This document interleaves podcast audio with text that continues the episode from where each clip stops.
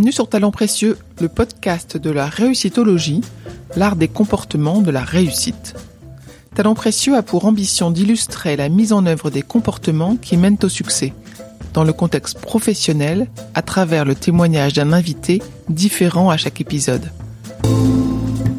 Je suis Perrine Corvézier, avec Amélie Dag, mon associée, que vous entendrez sur d'autres épisodes, nous avons fondé Human Learning Expedition, le cabinet de conseil et de coaching qui produit ce podcast.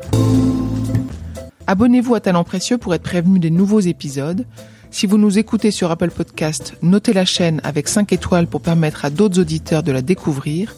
Et n'hésitez pas à parler Talent Précieux autour de vous, sur les réseaux sociaux et dans la vraie vie. Vous pouvez suivre Human Learning Expedition et Talents Précieux sur Instagram, sur Facebook, sur LinkedIn et sur Twitter. Place maintenant à l'invité de cet épisode.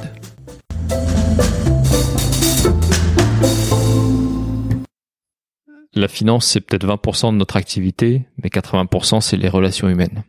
Ça, c'est quelque chose que j'ai découvert peut-être tardivement, dans ce sens où quand on commence en banque d'affaires, on pense aux chiffres, aux chiffres, aux chiffres, on se focalise sur les chiffres, sur l'ingénierie financière, sur les problématiques de valorisation, les problématiques de montage. Mais on oublie complètement que derrière, il y a, euh, des hommes. Et à mesure que j'avance, je m'aperçois que finalement, c'est les hommes qui sont d'abord plus importants et les chiffres passent ensuite.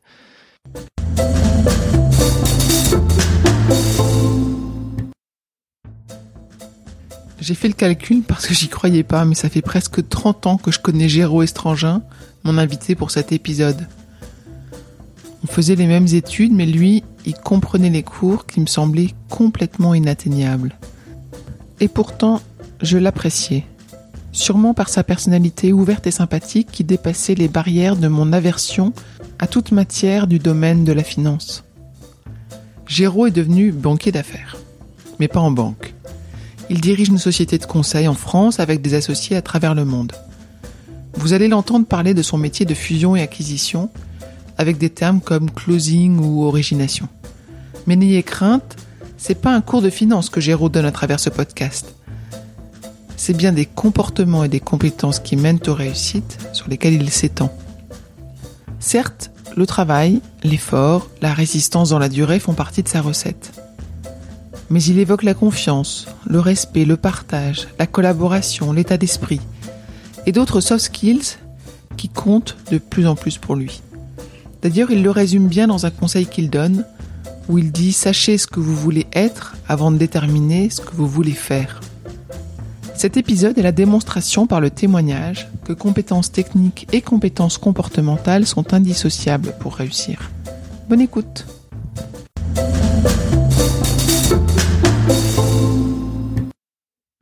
Bonjour Géraud. Bonjour Perrine. Est-ce que tu peux nous dire quel est ton métier?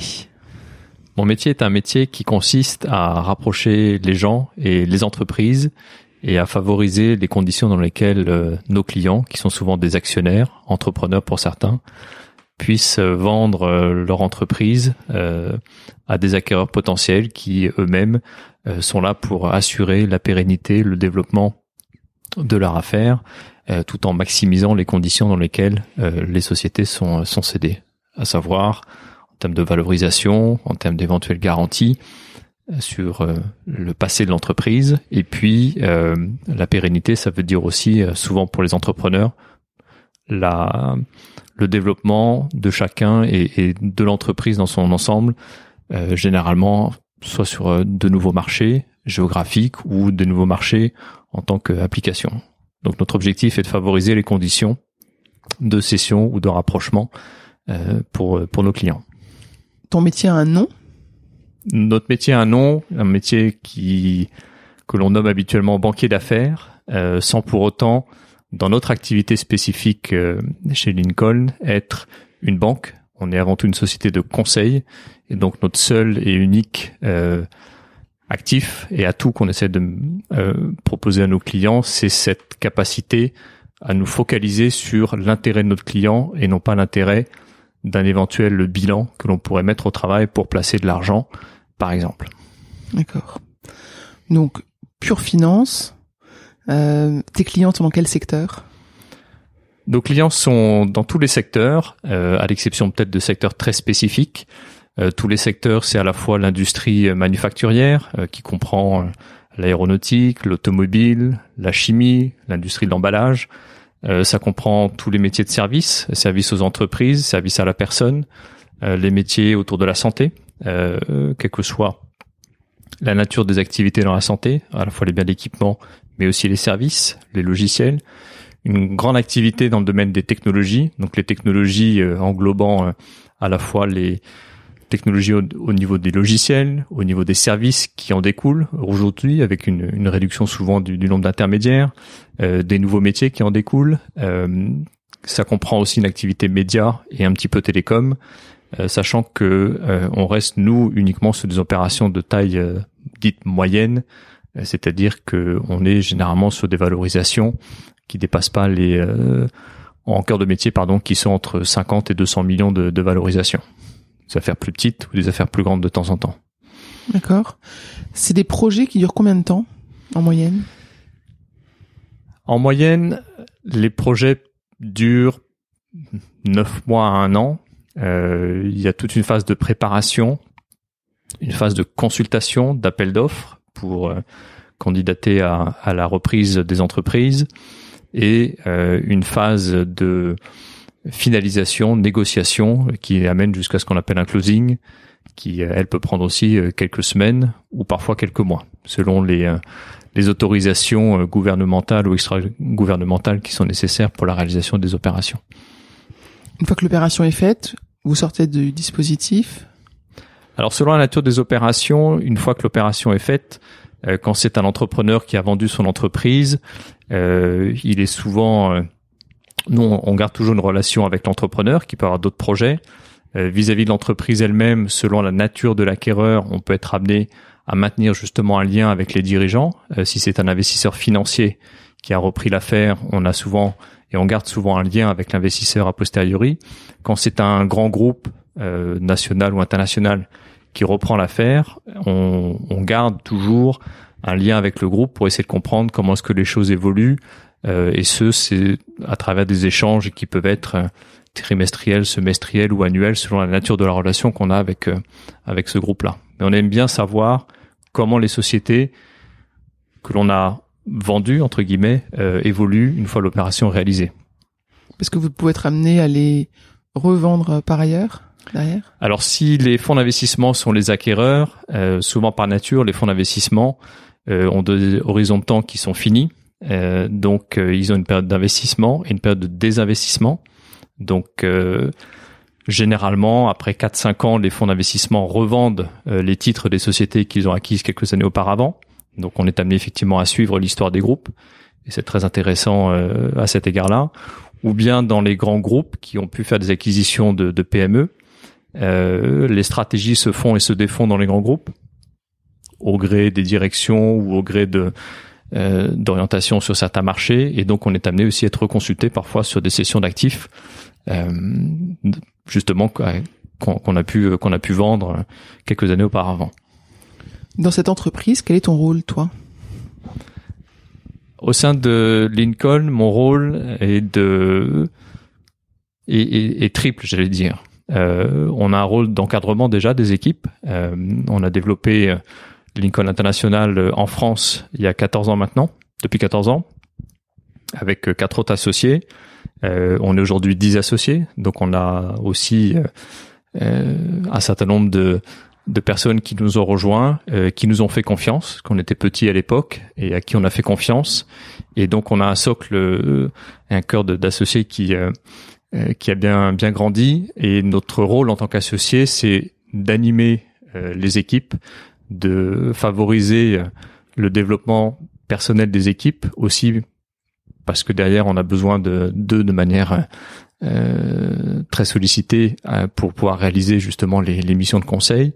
Et il y a un gros travail de, de production, d'analyse d'informations qui euh, qui est nécessaire.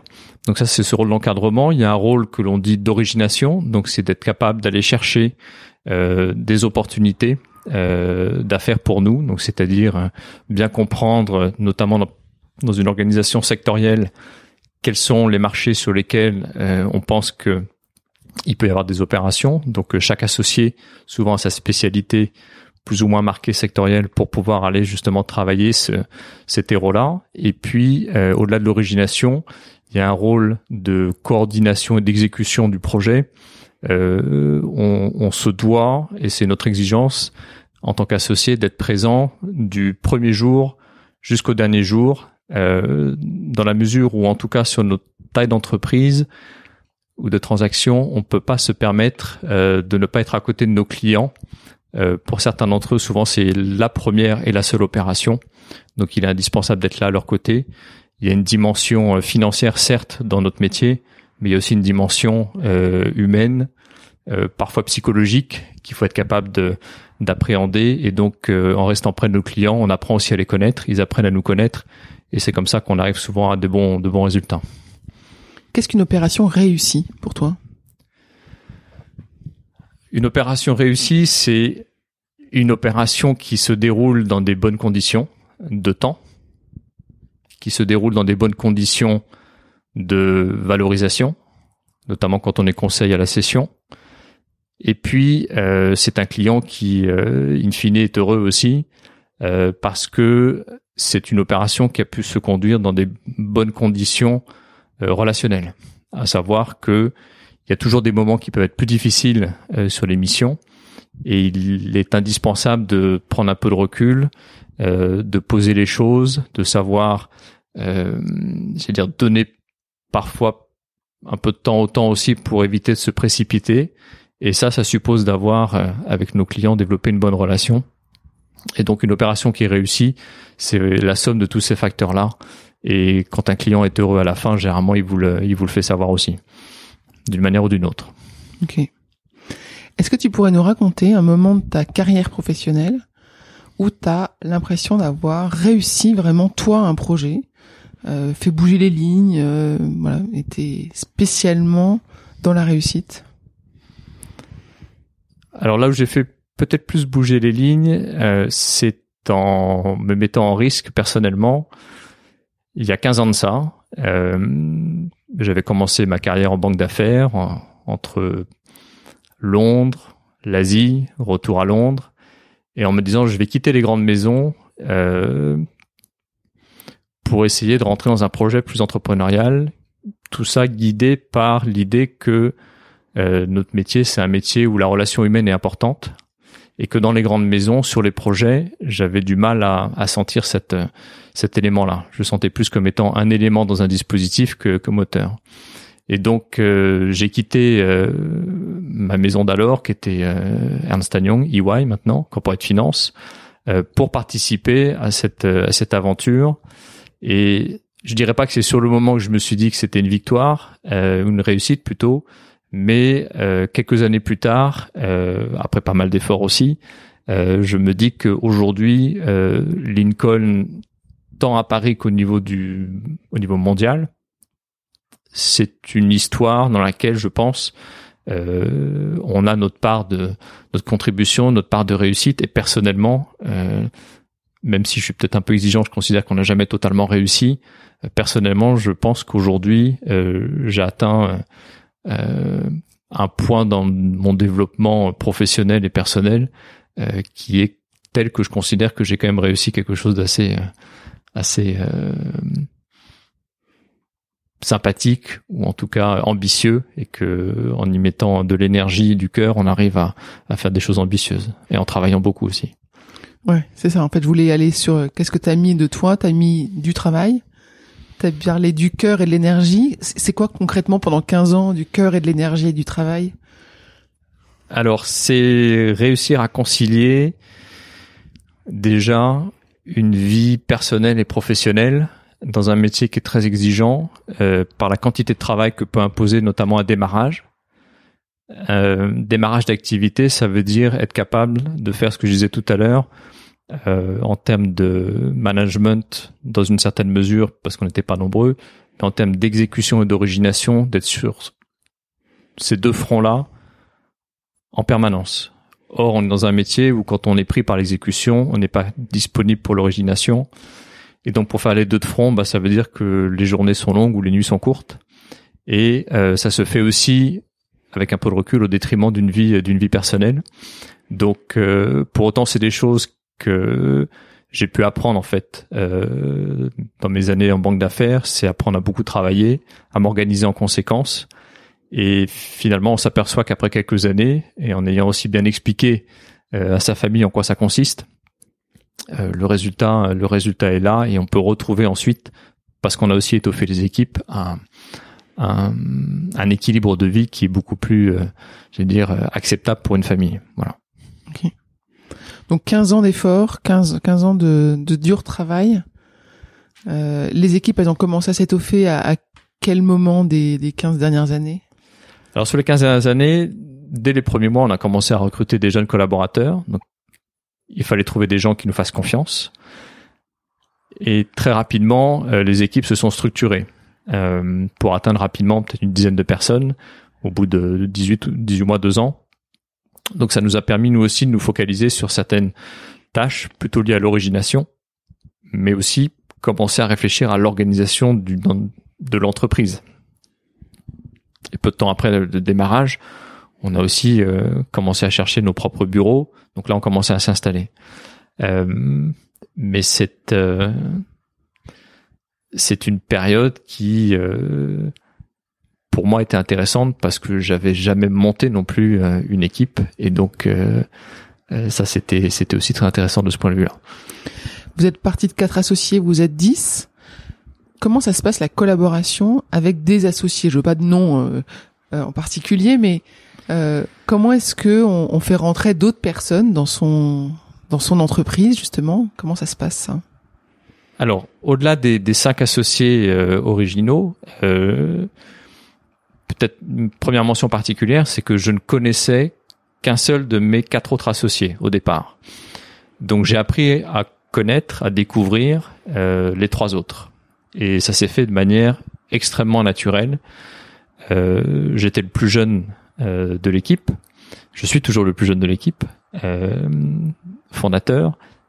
J'ai appris à les connaître et je pense que cette expérience m'a permis aussi d'accepter le recrutement d'autres associés plus tard, en me disant que l'on saurait ensemble, tous les cinq, accepter, en ayant bien compris qui étaient les personnes qu'on allait rencontrer, interviewer, sélectionner, euh, accepter qu'il peut y avoir des différences, mais qu'in fine, après quelques années d'expérience, on s'aperçoit que on apprend beaucoup les uns des autres et que ça marche parce qu'on a réussi à construire quelque chose. Et donc assez rapidement, on a cherché d'autres associés et euh, l'aventure était euh, d'autant plus intéressante que effectivement c'est pas forcément euh, une vie linéaire, c'est une vie où on a chacun notre propre expérience, venant de maisons diverses, venant d'horizons diverses, certains ayant même eu des aventures entrepreneuriales auparavant.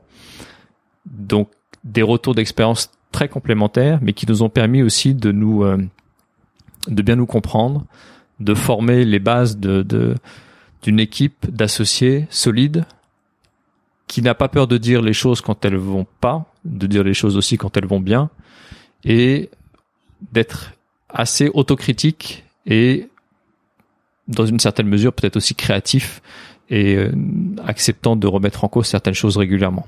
Quitte à se faire aider aussi, mais au moins le fait d'accepter ça, je pense que ça ça a été pour nous un élément très fondateur d'une cohésion au niveau des associés, d'un état d'esprit avec beaucoup de partage. Et je crois que nos collaborateurs aussi le reconnaissent. Euh, et je pense que ça pour nous c'est très important parce qu'il y a aussi un état d'esprit qu'on a réussi à, à partager avec euh, avec les équipes qu'on a pu recruter et former ensuite. Les associés, c'est des associés en France ou au niveau international? Alors les associés sont euh, pour Lincoln en France, il y a un groupe donc 10 associés en France. Ces dix associés font partie d'une centaine d'associés au niveau international. Euh, le groupe, euh, en 15 ans, ayant euh, multiplié par à peu près 15 ses effectifs, un peu moins. Donc, on a aussi à l'international un socle historique d'associés. Chaque pays a ensuite cru et a développé sa propre équipe d'associés et notre organisation est telle que ces associés se côtoient, se voient, se rencontrent, euh, échangent très régulièrement et finalement se connaissent. Et le fait de se connaître, le fait d'avoir ces dialogues et d'avoir une organisation où on, ce que l'on dit chez nous, on chasse en meute et pas de manière individuelle, fait qu'on a vraiment une très grande cohérence et une force, je pense, qui nous permet de continuer à avancer à, un rythme de croissance euh, assez assez intéressant. Les entreprises internationales qui se sont associées entre elles avaient, selon toi, une culture commune à l'origine ou vous avez développé une culture euh, ensemble? Quand on a créé Lincoln il y a 14 ans, l'équipe française n'existait pas. On s'est associé avec une équipe allemande qui était jeune, qui avait moins de 10 ans, qui eux-mêmes étaient en train de s'associer avec des Américains qui eux avaient 10 ans à peu près.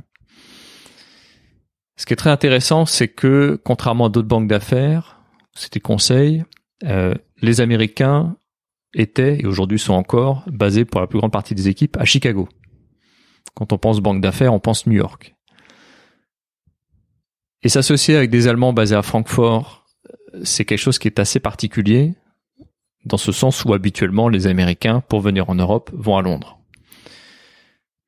Donc par ce biais-là, on s'est dit, il y a quelque chose de particulier chez ces Américains qui ont cherché un développement en Europe par l'Allemagne et non pas par l'Angleterre, et ça, c'est quelque chose qui nous a marqué et on a tout de suite vu au niveau des associés euh, américains et allemands qu'il y avait quelque chose de différent, un état d'esprit différent, euh, une volonté de faire quelque chose ensemble et non pas les Américains qui voulaient faire quelque chose et puis euh, transformer euh, les Français ou les Allemands en euh, simple filiale dictée par une stratégie américaine.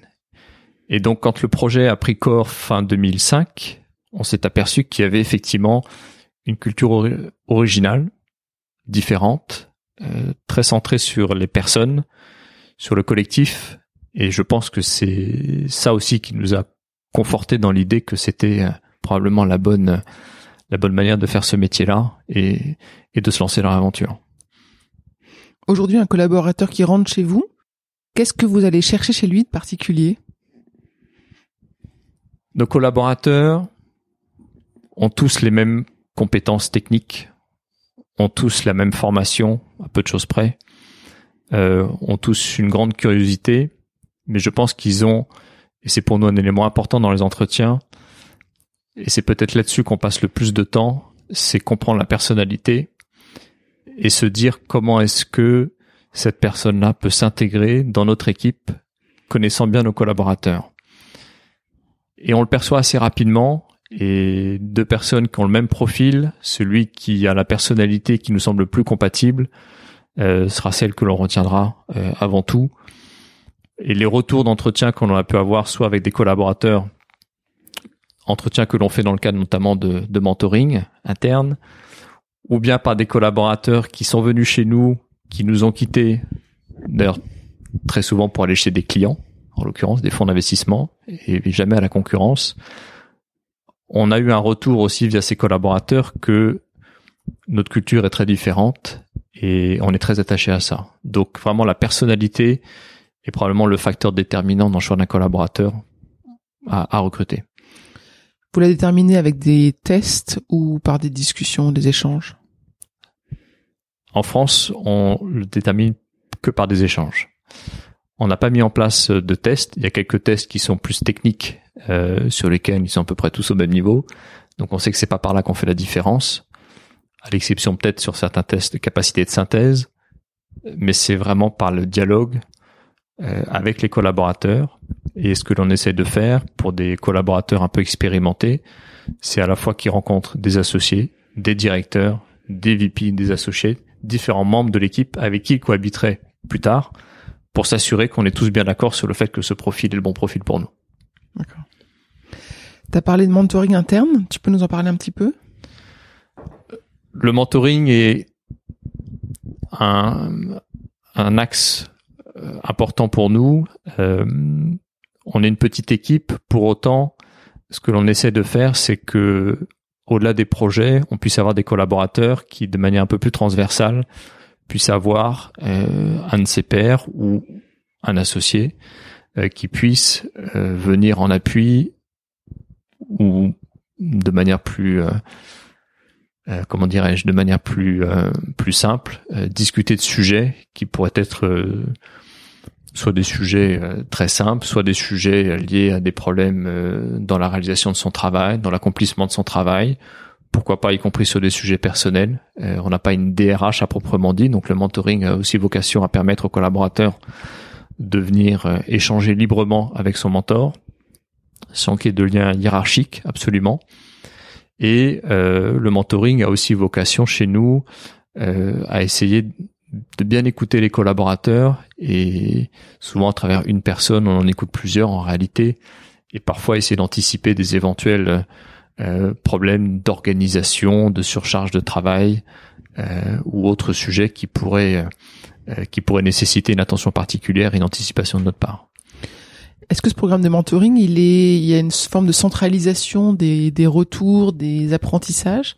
Est-ce qu'il est centralisé pour euh, être redistribué un peu au, au collectif Alors le, le mentoring n'est les choses sont pas sont verbalisées mais ne sont pas écrites. Euh, les choses, les, les, les, sujets, quand il y a des sujets importants, euh, remontent aux associés et c'est entre associés qu'on discute de la nécessité euh, de mettre euh, des actions particulières ou des attentions particulières, soit sur des sujets, soit sur des personnes, mais les traiter de façon discrète et les plus efficaces possibles euh, c'est l'objectif du mentoring. Euh, le mentoring étant quelque chose de très différent des évaluations annuelles que l'on fait avec les collaborateurs.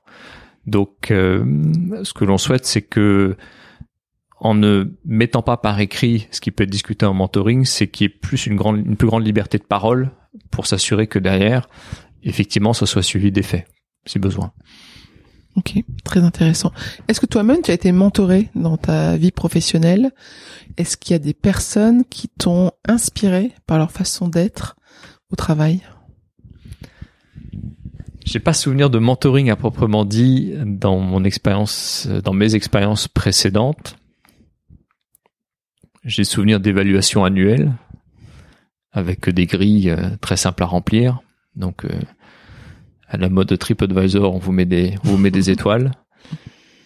J'ai pas de souvenir de mentoring euh, ou de dialogue avec des personnes avec qui on pouvait se livrer sur des sujets spécifiques, qui peuvent être des sujets personnels, parce que parfois la vie privée peut déborder sur la vie professionnelle, et il faut en être conscient, il faut l'accepter, il faut écouter les gens, parce que ça peut avoir beaucoup de conséquences.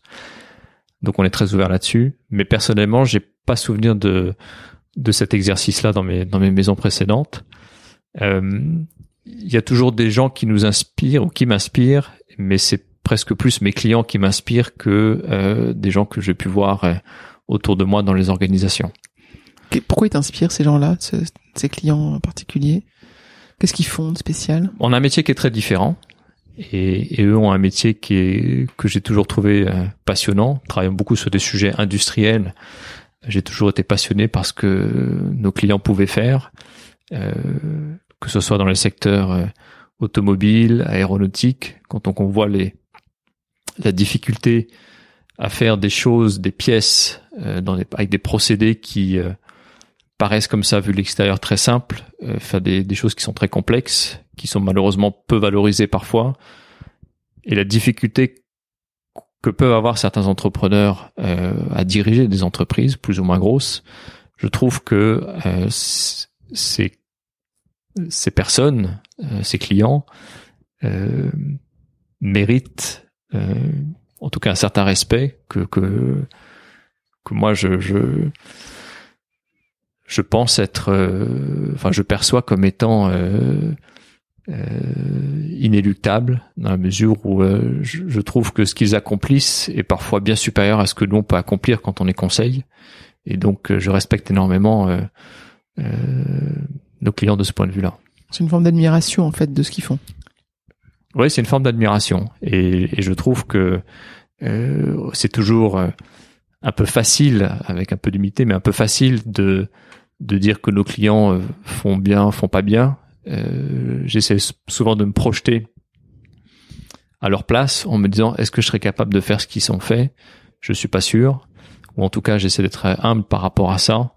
Et je pense que c'est aussi une bonne manière d'apprendre ce que font nos clients, euh, d'arriver sans préjugés et de les respecter, parce qu'on apprend beaucoup comme ça. Et derrière, quand on est dans une mission de conseil, ça permet aussi vis-à-vis de contreparties avec qui on discute, euh, d'avoir un dialogue qui est plus fourni, plus dense, plus riche, parce qu'on a mieux compris ce que faisaient nos clients. Les prendre de haut n'apporte rien du tout. Hmm. Et l'expérience que l'on peut accumuler dans le temps euh, me permet aussi euh, d'avoir un dialogue avec eux qui est, qui est plus nourri, plus, plus riche, et de mieux comprendre leur métier. Ok. Est-ce qu'il y a des choses que tu aurais aimé apprendre ou savoir plus tôt dans ta vie professionnelle? Que tu as réalisé récemment ou il y a quelques années où tu t'es dit bah ça m'aurait peut-être servi de le savoir il y a 15 ans, il y a 20 ans? Moi, il y a, il y a 20 ans, je voulais être médecin. Donc, je pense que j'ai appris que la médecine n'était pas pour moi. Pour autant, j'ai appris à travers le métier que la finance, c'est peut-être 20% de notre activité, mais 80% c'est les relations humaines. Et ça, c'est quelque chose que j'ai découvert peut-être tardivement, dans ce sens où quand on commence en banque d'affaires, on pense aux chiffres, aux chiffres, aux chiffres. On se focalise sur les chiffres, sur l'ingénierie financière, sur les problématiques de valorisation, les problématiques de montage. Mais on oublie complètement que derrière, il y a, euh, il y a des hommes.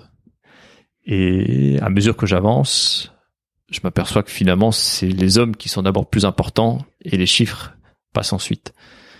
Et donc, c'est quelque chose que j'ai peut-être appris ou réalisé un peu tardivement ces dix dernières années, mais que je trouve euh, encore plus riche aujourd'hui d'enseignement. Et ça me permet aussi vis-à-vis des équipes euh, de, j'espère, leur transmettre euh, ce que je ressens, à savoir que chez un client, ce qui est le plus important, c'est pas les chiffres. Certes, il faut les comprendre, mais c'est tout ce qu'il y a derrière qui permet de faire les chiffres.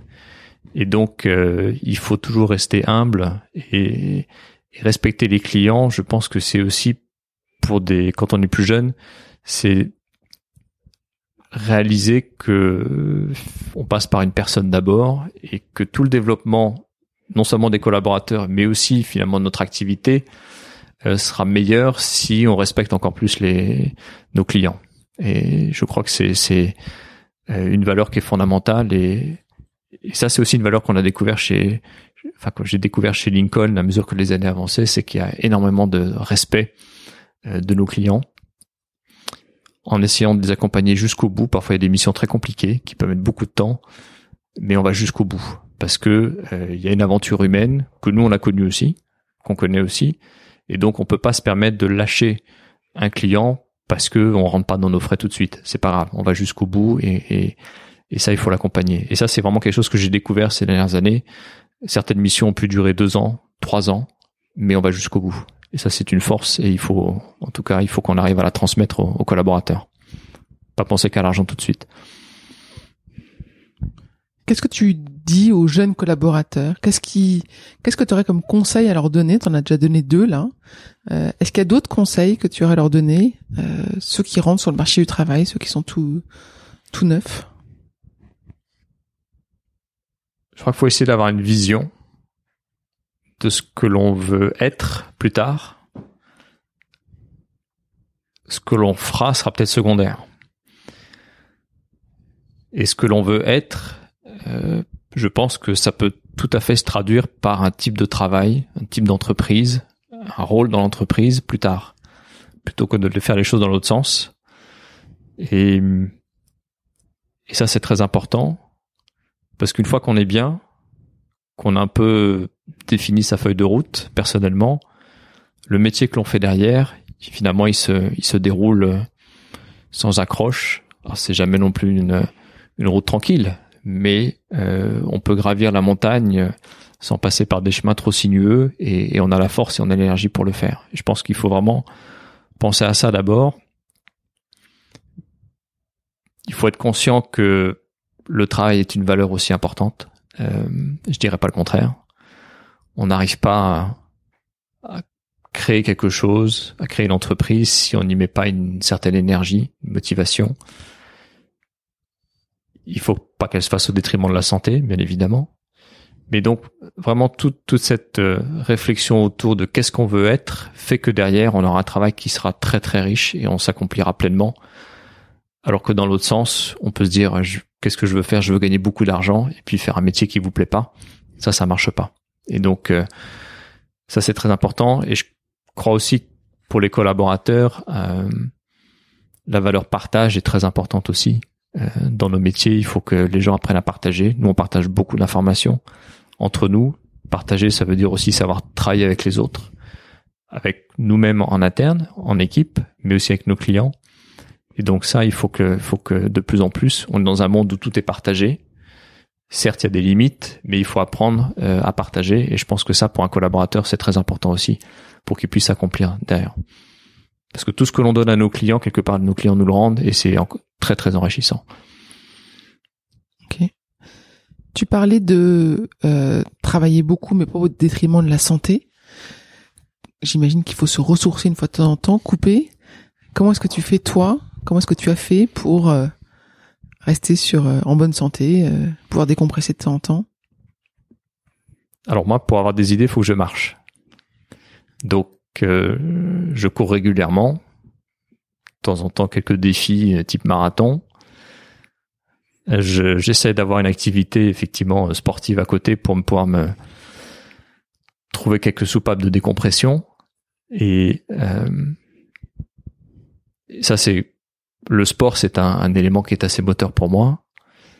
Et ce qui est encore plus sympathique maintenant, c'est de faire du sport avec ses enfants, parce qu'à ce moment-là, on, fait non seulement du sport, mais on partage ça en famille. Donc c'est l'équilibre vie privée, euh, vie professionnelle qui prend tout son sens à ce moment-là.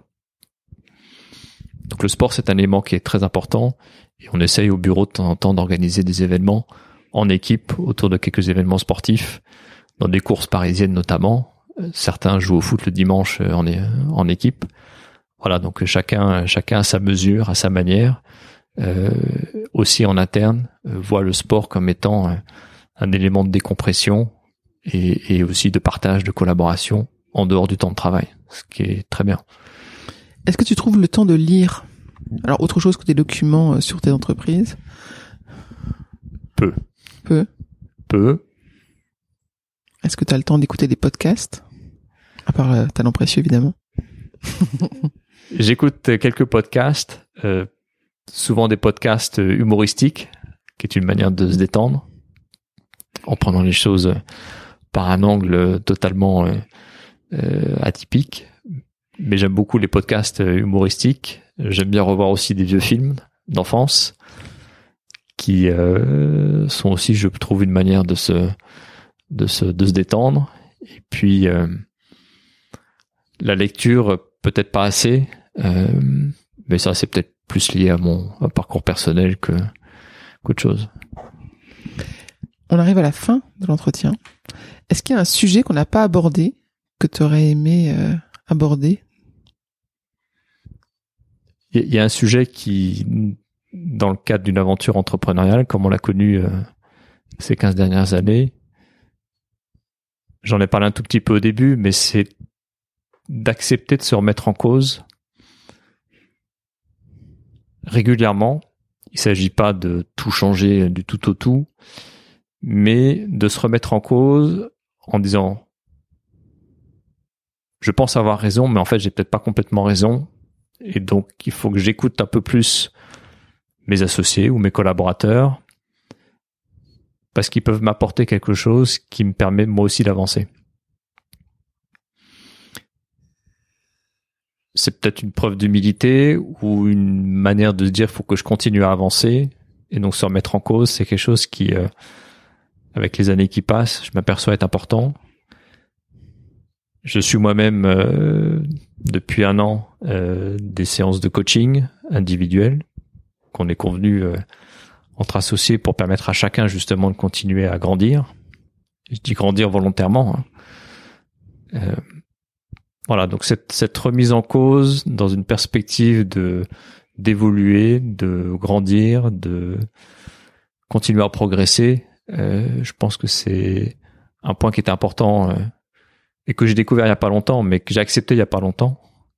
il y a cinq ans maintenant, quand on a commencé à faire des séances de coaching collective au niveau des associés, mais de le faire ensuite à titre personnel, c'est très enrichissant parce que finalement on découvre beaucoup sur l'organisation, euh, sur le collectif, sur l'individuel, même si c'est du coaching individuel. On apprend à reconnaître des choses dans l'organisation qu'on voyait pas forcément quand on est tout seul derrière son bureau.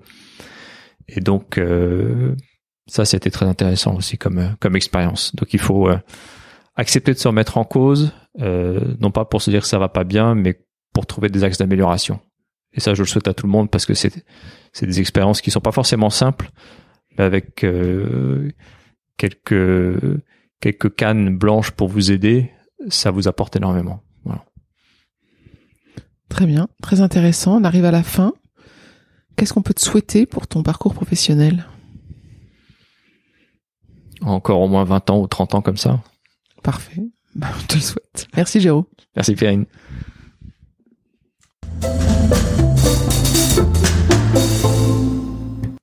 J'espère que vous avez apprécié ce podcast autant que nous avons aimé le préparer et l'enregistrer.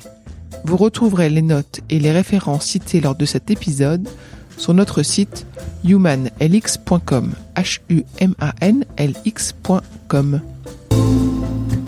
Vous avez des invités à nous suggérer? Mettez-nous en relation, nous adorons mener ces conversations sur la réussite. Talent précieux est produit par Human Learning Expedition, cabinet de conseil comportemental qui facilite les réussites des organisations en libérant quatre types de comportements gagnants. Une curiosité pragmatique, une agilité dans la durée, une audace mesurée, une collaboration inclusive. Pour en savoir plus sur HLX, connectez-vous sur HumanLX ou suivez-nous sur Facebook, Instagram, sur LinkedIn ou sur Twitter. Merci pour votre écoute et à bientôt